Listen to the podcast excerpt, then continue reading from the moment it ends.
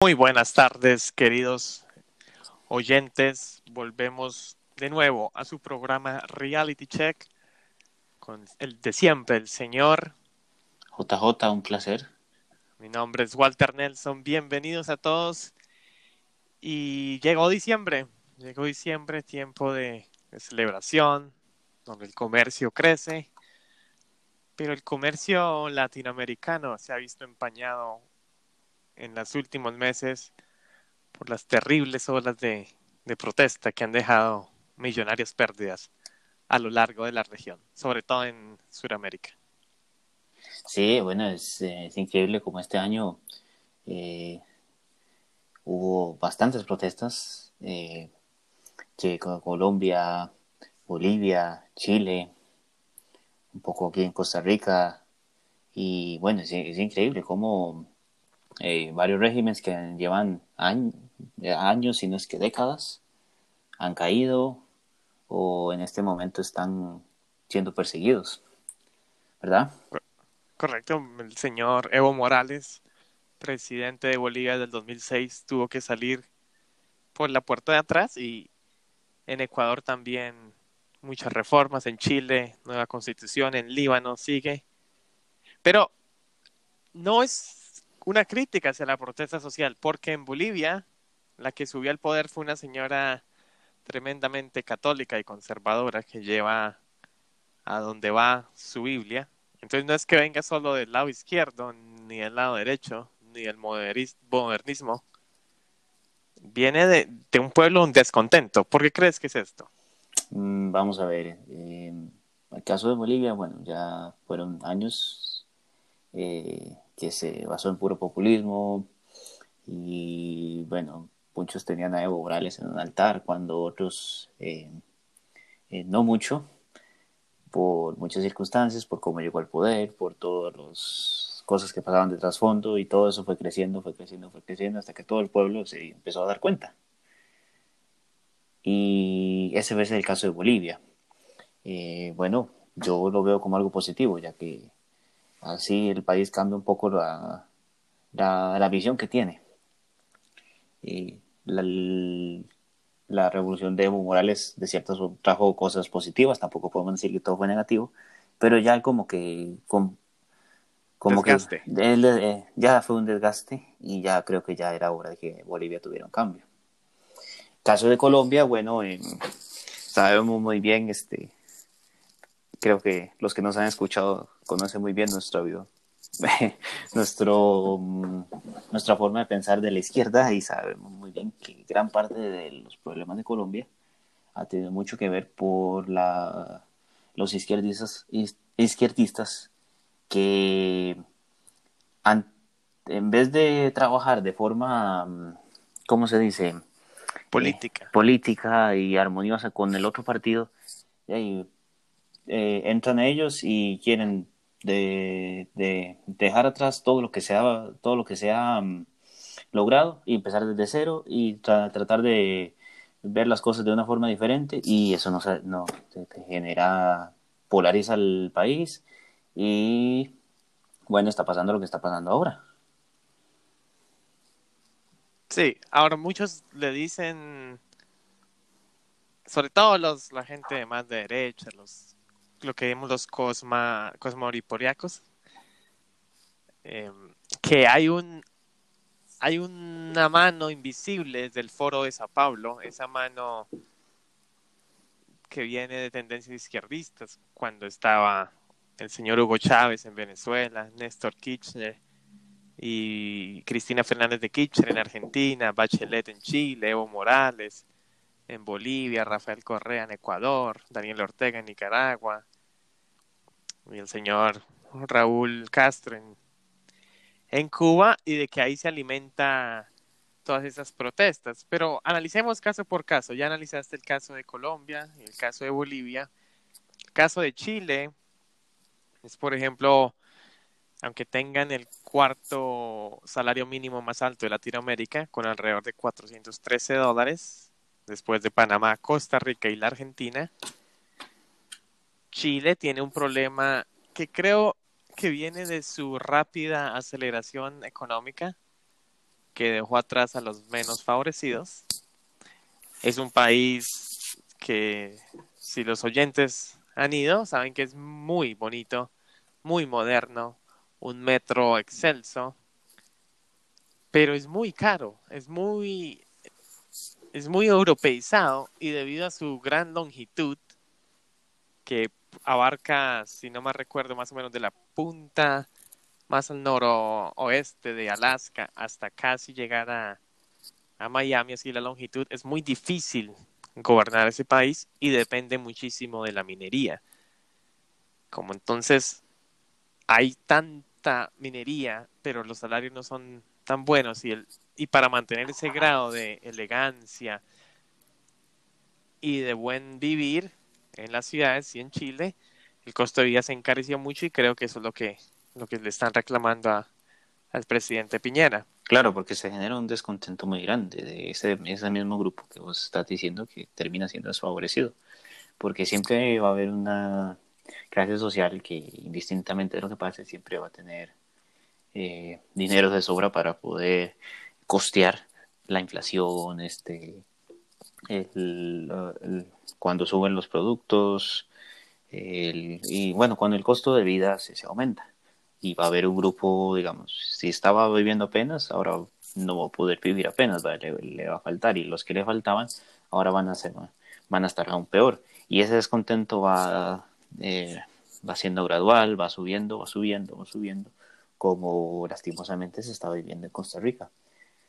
Y es muy probable que Costa Rica, bueno, si no se empieza a tener un poco más de conciencia y un poco más de visión, no sea tan cuadrados, eh, me refiero a, nuestros políticos, bueno, eventualmente nos va a pasar lo mismo que en Chile. Porque es un descontento que empieza a, a subir y a subir y a subir y a subir hasta que estalla. Correcto. La clase media es la que más se ve desfavorecida y porque comienza a perder su valor adquisitivo. Pero lo, lo interesante en Chile es que durante años hubo una dictadura que sanó. Hasta en la nueva república en los años 90 llegó y Chile llegó a ser la, o es el país más desarrollado de Latinoamérica. Pero sin embargo la gente se unió y lograron crear una nueva constitución y muchas concesiones del gobierno. Lo mismo pasó en Bolivia, el presidente Evo Morales tuvo que irse exiliado a México.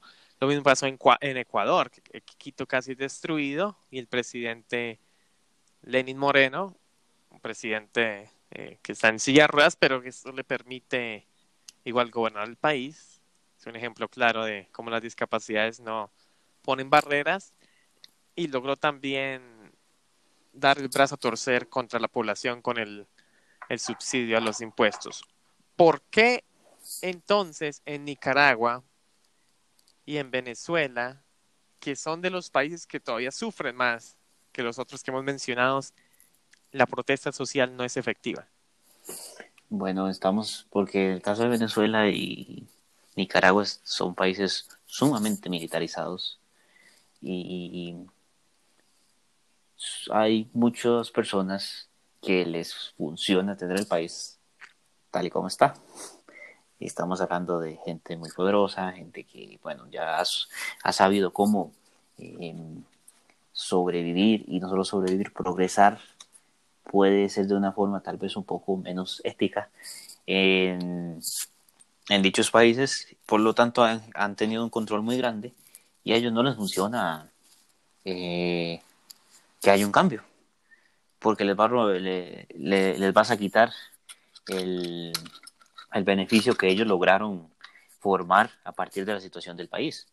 Pero bueno, ya sabemos bien que eso es un pensamiento un poco egoísta. Tenemos eso, te, vuelvo a decirle el tema militar. Y bueno, también podemos decir que el caso de Venezuela, aunque muchos eh, digan que es una exageración, o que, o que somos, estamos siendo eh, unos radicales. El caso de Venezuela es que tiene muchas influencias de, de, de otros países que de igual manera les sirve que estén así como está. Vamos a hablar China y Rusia. Correcto. Correcto. La cuenca del Orinoco es la región del mundo que tiene más reservas de petróleo. Y también Nicaragua siempre ha sido seducida por la idea de crear su propio canal, como es el caso del canal de Panamá, y hay mucha inversión china y, y de Rusia. Pues sabemos que el río San Juan es un río natural que puede que casi atraviesa del Atlántico al, al Pacífico, del Mar Caribe en este caso, y hay un lago en Nicaragua que también es un, un cuerpo de agua grande que facilitaría esta labor. Entonces creo que hay sus intereses. Aquí hay dos temas que, que queremos resaltar. Lo decías anteriormente en, en, lo de Chile y lo de Costa Rica sobre la inflación. En, en economía básica siempre hay dos preguntas. ¿Mantenemos una inflación baja pero un desempleo alto o mantenemos un desempleo alto con una inflación baja? El problema de Latinoamérica, y corrígeme, es que cada país depende solo de un, de un producto en su mayoría. Me voy a extender un poquito. Cuando llegan los refugiados religiosos a Estados Unidos, hay un intercambio de bienes entre las nuevas colonias y Europa de tabaco, de textiles, de madera, mientras los británicos, los europeos, eh, daban cosas más mercantiles, barcos, ropa, cosas que, de, de manufactura. Alexander Hamilton, entonces, el, fundador del, Banco de Estados Unidos y el sistema eh, federal financiero, se da cuenta que hay que crear una, una economía de, de manufactura y dejar de ser agrícola. Entonces, por eso comienza a crear el sistema bancario. El sistema bancario comienza a crear fondos del gobierno, bonos del gobierno, y comienza a imponer tarifas en las importaciones para que entonces crezca la industria. En Latinoamérica nunca pasó eso, porque los conquistadores españoles tuvieron grandes latifundos, entonces la desigualdad social se ve desde esa época.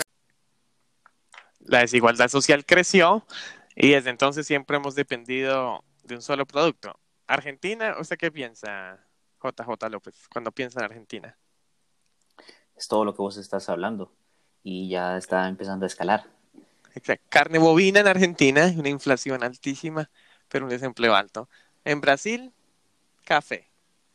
En Chile, cobre. En Costa Rica, eh, las, eh, las piñeras. Piñas y banano. En Colombia, café. En Venezuela, petróleo. En México, puede ser la plata. Entonces, si esa es en, en Cuba el tabaco y el azúcar, si ese producto se cae en los precios globales, la economía del país se quiebra. Y creo que eso es lo que, lo que pasa hoy, que por eso no hay solución en Latinoamérica. No sé qué piensas tú. Sí, bueno, y es lo que vos decís es muy cierto, ya que nos ha costado hasta la fecha evolucionar y diversificar nuestra fuente de ingresos. Ahora, no podemos desprestigiar nuestras principales fuentes de ingresos.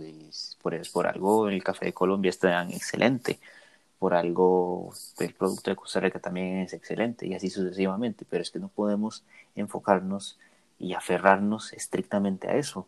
Ahora que en Latinoamérica, tanto Colombia como Costa Rica, hay gran cantidad de profesionales eh, en el ámbito de programación, en el ámbito de la, de la industria, en el ámbito de, de, producción. Y nos está explotando eso. ¿Por qué? Porque estamos dando tanto enfoque a nuestro producto agrícola que, vuelvo a decir, no está nada mal, pero es que no podemos solo concentrarnos en eso. Porque como lo decís vos, eh, ocurre algo en nuestro producto, nos dejan de, dejan de importarnos, entonces de ahí no nos, eso nos afecta gravemente. Eso por un lado. Por otro lado, que también tiene un poquito que ver con nuestra forma de pensar y es nuestro apego como latino a que el gobierno nos va a solucionar todo. ¿A qué quiero llegar yo con eso? Y tenemos muchos en Latinoamérica existe mucho gobierno que bueno se compromete y se, desde ya mucho tiempo eh, vive con la mentalidad de que él, le va a el subsidio educativo, eh, médico y entre otras cosas al ciudadano y el ciudadano se acostumbró a eso. En el momento en el que baja la calidad, hay recortes, hay hasta incluso hay cambios de visión, el gobierno, los ciudadanos como están tan acostumbrados a ese sistema y hasta los mismos funcionarios públicos están, están tan acostumbrados a ese sistema, eh, les afecta gravemente y lo ven como un, eh, un atentado contra, contra ellos, que se los están dejando a un lado, que les están quitando el pan de cada día o la medicina. Y ahí es donde muchos de los disturbios eh, se intensifican. Este es el claro ejemplo de lo que pasó en Colombia. Puede que mm, muchos no estén de acuerdo y más bien eh, estén del otro lado, más bien esas protestas son necesarias, pero no, no del todo. No todos los colombianos que en este momento están protestando están completamente correctos. No sé si, ¿qué pensás vos? Sí, y, y me recuerda el caso de que hubo con el señor Mauricio Macri cuando llegó a la presidencia de Argentina, que eliminó una grandísima cantidad de empleos públicos que eran obsoletos o que cumplían doble función y se le vino el país encima. Entonces, ahí es donde viene, primero, que el empleo público es tan sagrado cuando el empleo público debería ser, mejor dicho, recortado. Claro, nos van a decir, ay, entonces, si su, cama se, si su casa se quema, ¿quién va a protegerlo? O si alguien se entra a robar su casa, ¿quién va a protegerlo? Obviamente, las, las instituciones públicas como los bomberos, la policía, las utilidades, la electricidad, el agua, sí requieren de estabilidad pública. La salud habrá que ver. Los seguros habrá que ver. Las refinadoras habrán que ver. Los bancos estatales habrá que ver. Porque no puedes poner todo a manos del Estado.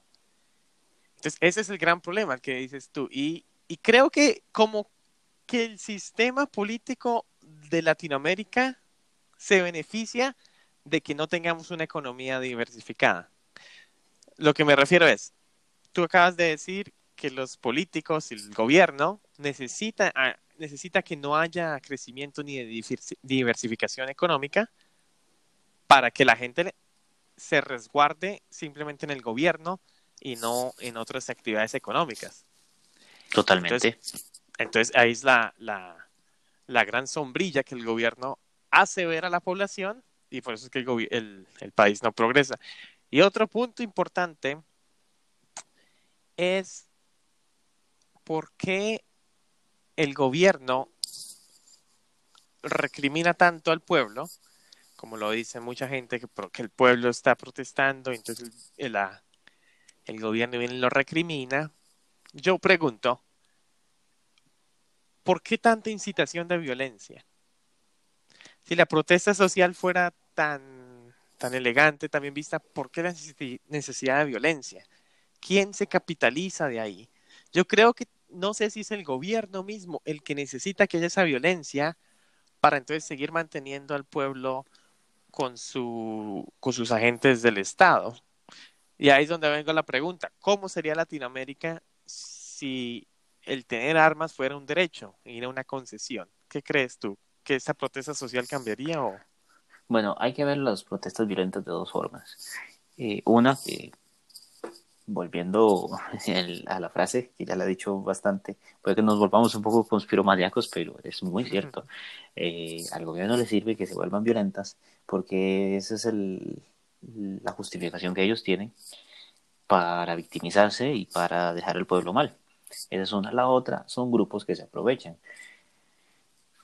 Bueno, ahí lo hemos hablado en otros podcasts, eh, la falta de educación, la falta de verdadera ciudadanía, son es la causa de, muchos grupos que, bueno, como ven el, que, el, que, están, que, que, hay protestas, bueno, ellos aprovechan para hacer de las suyas.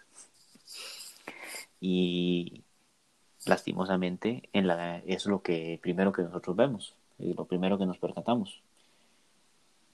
Mm, esos mismos grupos que se aprovechan la mayoría de las veces llevan Pueden ser armas blancas, pueden ser eh, bombas hechas en, en, casa o hasta incluso armas. Y cuando un lado se aprovecha hacer de las suyas y sabe que el otro lado no va a hacer nada, ¿a qué me refiero con el otro lado? Lo, el pueblo indefenso, los que queremos hacer las cosas de forma pacífica, o hasta los que no, simple y sencillamente no tenemos nada que ver, pero terminamos siendo afectados. Mm, casi que con eso respondo tu pregunta. Se eh, si yo tengo cómo defenderme, el otro no se, el otro lo va a pensar dos veces. Correcto. Y ese problema es el que ha surgido en la guerrilla, en los grupos guerrilleros. Porque no es que estoy alabando a ninguna guerrilla que hubo en Latinoamérica, pero esa presión a veces del pueblo hace que la gente necesite defenderse propiamente. Entonces crean los grupos guerrilleros que ya se fueron al otro extremo porque entonces buscaron a través de la violencia ganar capacidad política. Y si uno ve bien, en Estados Unidos nunca ha habido una dictadura. Las protestas sociales allá terminan siendo, sí, fuertes. Ahorita vimos con Donald Trump que hubo mucho descontento. Y es que Estados Unidos cambió, pasó por un cambio muy bien drástico. Entonces esas son las repercusiones. Pero bueno, de, desde que Trump eh, entró a la presidencia hasta ahora, te puedo decir que ha bajado mucho las protestas. Sí, sí, sí. Y una cosa que, bueno, podemos ver, eh, bueno, eso es, igual es punto aparte hasta cierto punto. Vemos que hay eh, tiroteos y asesinatos en masa en Estados Unidos, pero nunca, has nunca hemos visto grupos paramilitares que afecten al pueblo teniendo en cuenta que Estados Unidos tiene el Second Amendment, pero nosotros no. En cambio, y aquí en Latinoamérica estamos atestados de paramilitares. Y de guerras de narcotráfico y de otra índole, que también las hay en, en Estados Unidos en los 80, pero a través de la mafia, que es otro tipo de, de violencia, que no es una violencia política, sino más bien una violencia económica. Lo que queda claro es que se necesita primero reformar la economía, diversificarla. Segundo, como los países latinoamericanos dependen de un solo producto, no le puedes meter más impuestos para alcahuetear todo el gasto social, porque le metes más impuestos, entonces no se puede diversificar la economía, no se diversifica la economía, hay caída en los precios de los productos de exportación, se empobrece el país y vuelve la protesta social y el gobierno para contentar aumenta los impuestos y se vuelve una crisis absoluta. Entonces, la, la proposición aquí es simple. Uno no se trata de liberalizar la economía, pero sí se trata de crear manufactura, industria. Y creo que hay capacidad, porque yo digo, en Estados Unidos y tiene el mejor sistema educativo del mundo. Porque 10 de las mejores universidades del mundo, al menos 6, 7 están allá.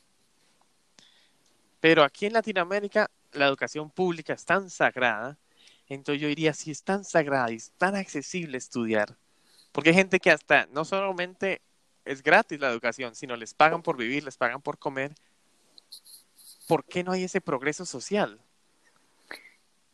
sí lo hay, pero es una minoría la que saca el verdadero provecho de esas instituciones.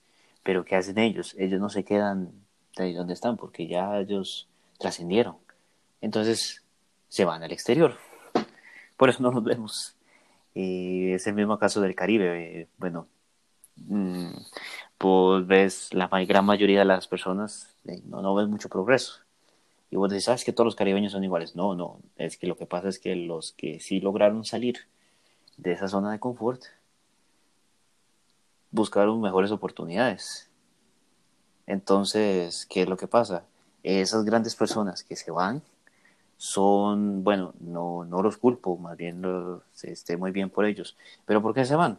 Por, por eso mismo que estamos hablando. De, no hay mucho donde agarrar no hay mucha diversidad a donde poder progresar. Entonces, los grandes profesionales, ¿qué hacen? van y se vuelven exitosos en Europa, se vuelven exitosos en Estados Unidos, se vuelven exitosos en Asia, mientras Latinoamérica sigue igual.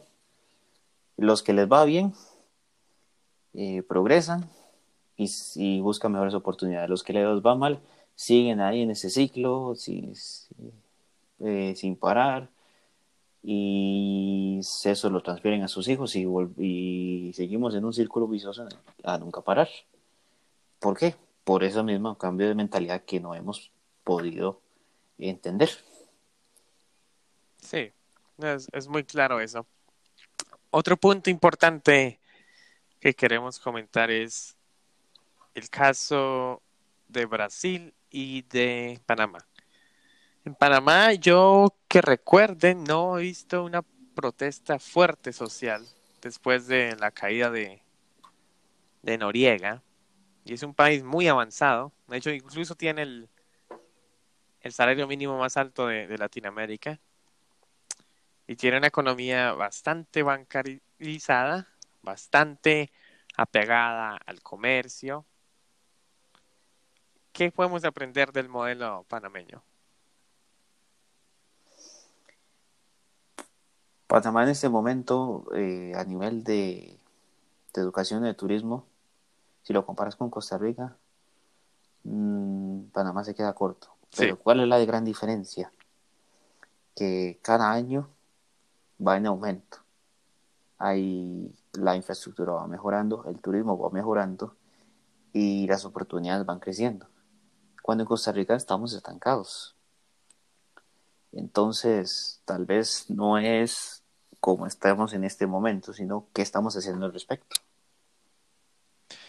Primero hay una liberalización en, en banca, entonces la gente le gusta invertir allá y se crean buenos buenos empleos, porque en la banca paga bien, llegan empresas de distintos lados a invertir, eso también genera un crecimiento importante en bienes raíces, hay comercio, hay un canal de Panamá que sostiene eso, entonces se necesita estudiantes de ingeniería fuertes, de logística, y el canal sigue creciendo, y, y es un gobierno que casi deja hacer mucho. En Panamá los precios de los productos electrodomésticos, los carros, son relativamente mucho más baratos que el, resto, incluso de Centroamérica. Y poco a poco van mejorando en su infraestructura hotelera y sobre todo no dependen de un producto agrícola. Y el caso de Brasil es otro, que es un crecimiento importante. Agarró el poder porque creo que la gente se cansó de ese izquierdismo que les estaba acribillando el bolsillo y la corrupción. Y Bolsonaro es un tipo que defiende el porte de armas para mejorar la seguridad y creo que eso le está dando fruto y réditos. Eh, la economía brasileña está mejorando, la inversión con China, con Israel ha, crecido, no depende tanto ya del café, está dependiendo más de poco más del petróleo, poco más de la manufactura, un poco más de la parte financiera. Creo que eso también hay, hay que aprender en los otros países. Es que ahí está, ahí está, la, ahí está la prueba verídica, porque es, eh, sí es importante diversificar. Casi que vos lo, lo, acabas de decir y lo acabas de justificar. Eh, tenemos que eh, ampliar los horizontes y dejarnos, ese es el punto tuyo, el punto mío, dejar de depender tanto de o dejar esa mentalidad de qué es lo que el gobierno puede hacer por mí, cuando más bien qué es lo que yo puedo hacer para salir adelante. Correctísimo. También, otro punto, yo digo, si uno protesta por 10 días, se, tendrá un trabajo, tendrá algo que hacer, porque no puede ser que alguien proteste por tanto tiempo si debería estar ocupado, porque si yo protesto, sí, yo puedo estar protestar uno o dos días, pero ya proceso el tercero, me corren el trabajo. Entonces, me pregunto yo, ¿Qué es ese desafán, ese, esa desocupación que también hay? Hay, hay casos extremos y, podemos ver el caso de Líbano, que ya fue un punto que se escaló de una manera tan fuerte que ya casi que todo el pueblo salió. Pero hay otros casos aquí en Latinoamérica donde en realidad es una minoría que empieza a influenciar a otra gente, a otra minoría y se va escalando. Y como decís vos, este, ¿qué tanto hacen? No, no es que, ¿qué pasó con el trabajo? ¿Qué pasó con, con las prioridades y lo demás? Ahora no, no es que esté malo protestar, y hay casos muy particulares donde sí es, donde ya sí, sí es importante para que el gobierno entienda y reaccione.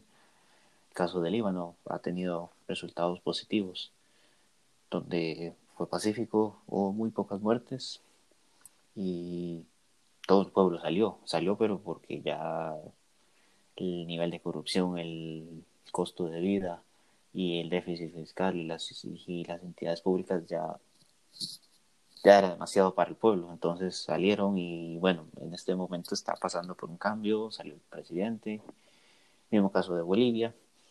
Eh, Colombia hay partes que sí y hay partes que no. Entonces, cuando hay protestas hay que tener mucho cuidado y tener bien definido este, por qué lo estoy haciendo, para qué lo estoy haciendo y si esta es la verdadera forma de solucionar el país. Y eso es algo que hay que tener un pensamiento en conjunto. Sí, y quitarse esa manía de que los ricos son el problema, los ricos crean empleo, los ricos son los que toman oportunidades y sacrifican. Es más bien el gobierno el que es el problema, porque el gobierno es el que trata de meterse en la vida del individuo y vea lo que pasa. Estamos abiertos a cualquier eh, comentario, debate, porque es un tema sensible, pero nos preocupa que haya tanta protesta porque afecta a la parte económica, afecta a la estabilidad social, política, pero sobre todo afecta también a, a la región, porque también dependemos mucho del turismo. Entonces dicen, uy, hay protesta, es peligroso, mejor no vayamos. Quedamos atentos a sus comentarios. Me despido, soy Walter Nelson. Un placer en haber compartido este episodio más de Reality Check. Yo soy JJ, un placer igual. Hasta luego, señores. Bye.